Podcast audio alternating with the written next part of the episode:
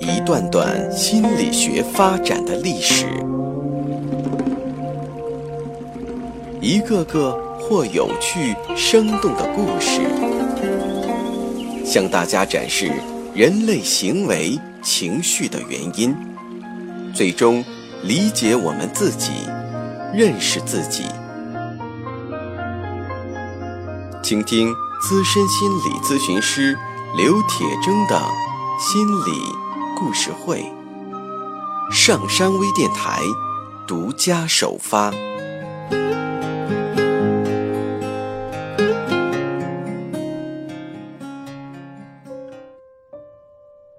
你好，欢迎收听今天的心理故事会，我是心理咨询师刘铁铮。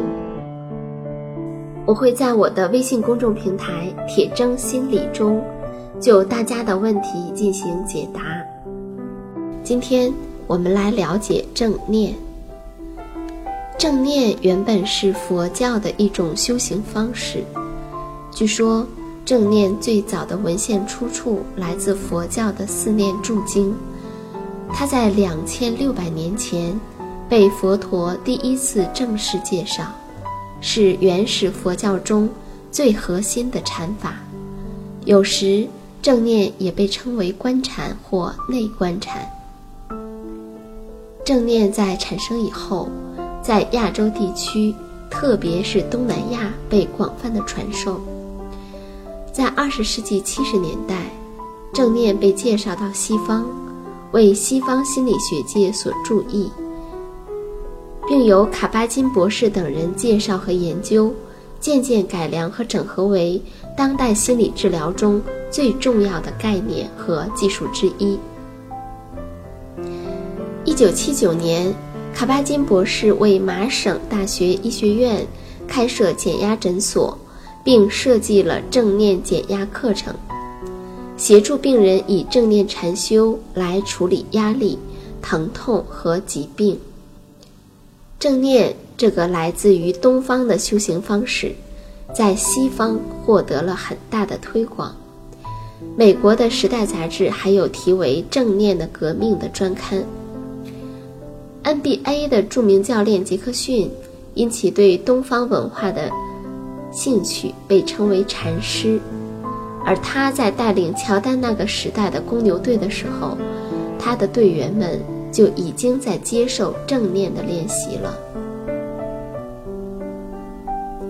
正念作为佛教古老的一种修行方式，它对我们今天的现实生活具有极其重要的意义。这种意义与佛教本身似乎不太相关了，也和是否成为佛教徒无关。但是对于清明的心境。生活在与自我和世界的和谐中，却至关重要。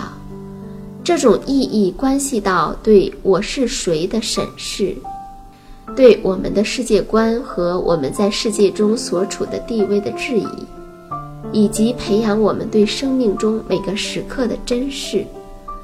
更重要的是，它关系到我们是否能够充分地发挥自己的潜能。佛教认为，通常情况下，我们看上去的清醒状态是极其有限，并且限制着我们。从很多方面看，与其说是清醒，不如说是梦境的延伸。而禅修把我们从这种习惯性的无意识的睡眠状态中唤醒，让我们在生命的过程中能够抵达意识和无意识的所有可能。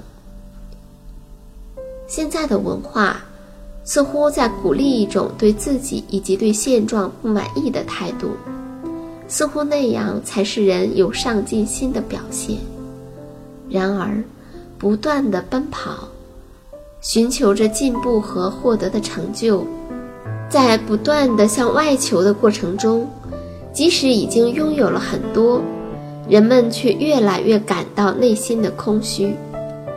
而上千年来的探索发现，人只有通过系统的自我观察，仔细的审视我们的精神实质，我们才更有可能拥有一个满意、和谐和睿智的人生。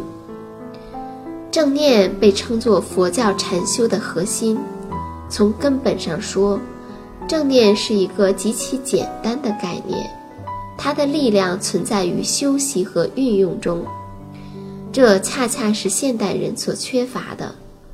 人们总是以为我在头脑中知道就可以了，我知道就是能做到。但事实却不是这样。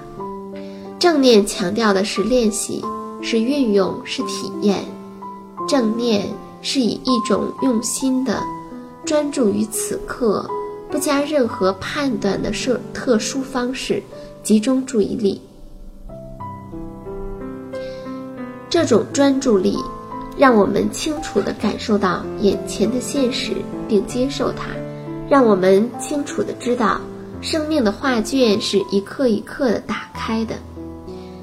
可是，我们经常在做一件事的时候，要么在为过去而遗憾，要么在憧憬，或是在担心着未来。总之，很难全身心地投入到生命中的每一个当下的时刻。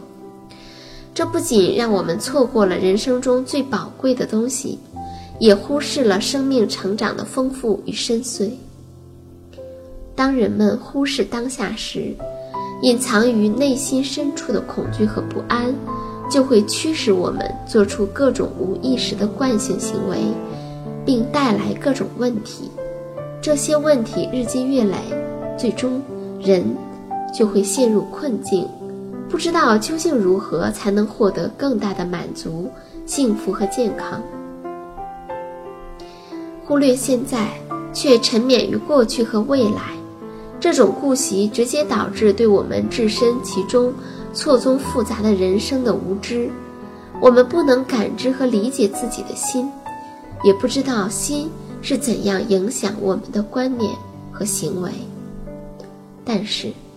当我们一心一意地将注意力集中，不为我们的好恶爱憎所困扰，不为我们的常识偏见所困惑，不为我们的雄心壮志所蒙蔽，不去评价，只是去感受每一个当下的时候，我们就将自己的心灵解放了出来。正念不是宗教。不是一个新的信仰或意识形态，也不会把任何东西强加给你。它仅仅是一种练习方法，帮助我们充分地感受生命。正念说起来很简单，练习也都不难，但却并不是那么容易，因为正念的练习需要坚持，而且。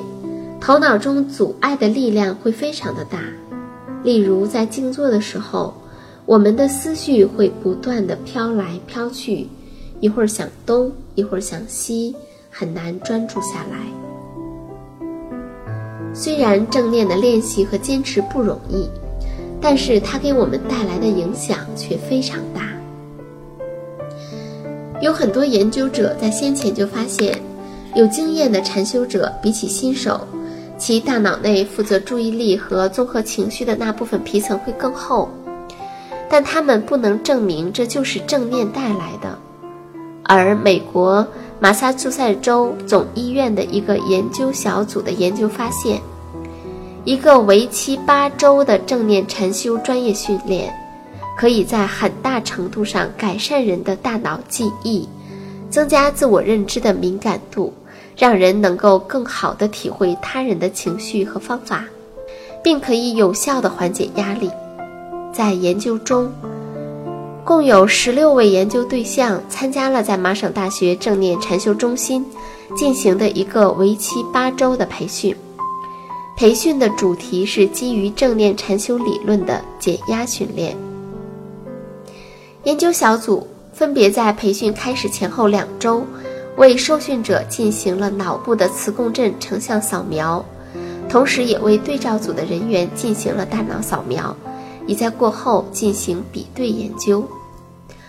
练习冥想的组员在受训期间每天花上二十七分钟进行禅修，并在期间回答了研究小组编制的问卷。在培训开始之前，他们也回答了同样的一份问卷。但在受训后，其结果明显比先前大有改善。而从磁共振扫描的影像照片来看，除了之前就已发现的特定区大脑皮层增厚外，还发现海马区的脑灰质也变厚了。海马区的脑灰质是公认的，和人的学习记忆能力有关。此外，一些与意识、激情和内省相关的结构区也有微妙的变化。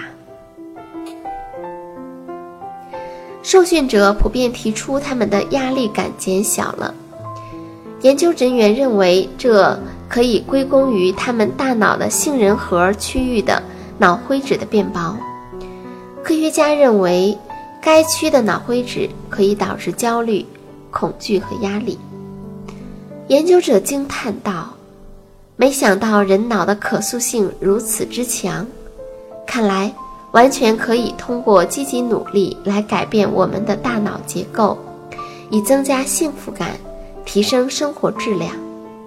其实，之前有很多针对病人的研究都显示，冥想可以有效地帮助患者减轻症状感受。那这一次的研究结果，正好也向我们揭示了这些改善的根源所在。迈阿密大学的神经系统科学家阿米什博士一直从事类似的研究，主要研究高压环境下正念训练对个体的影响。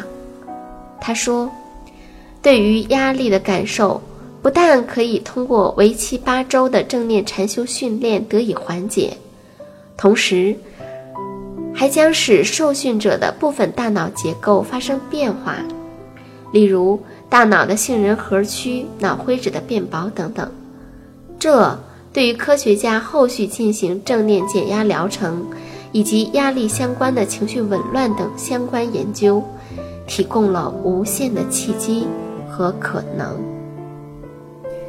我们今天的心理故事会就到这里，欢迎收听下一期的心理故事会。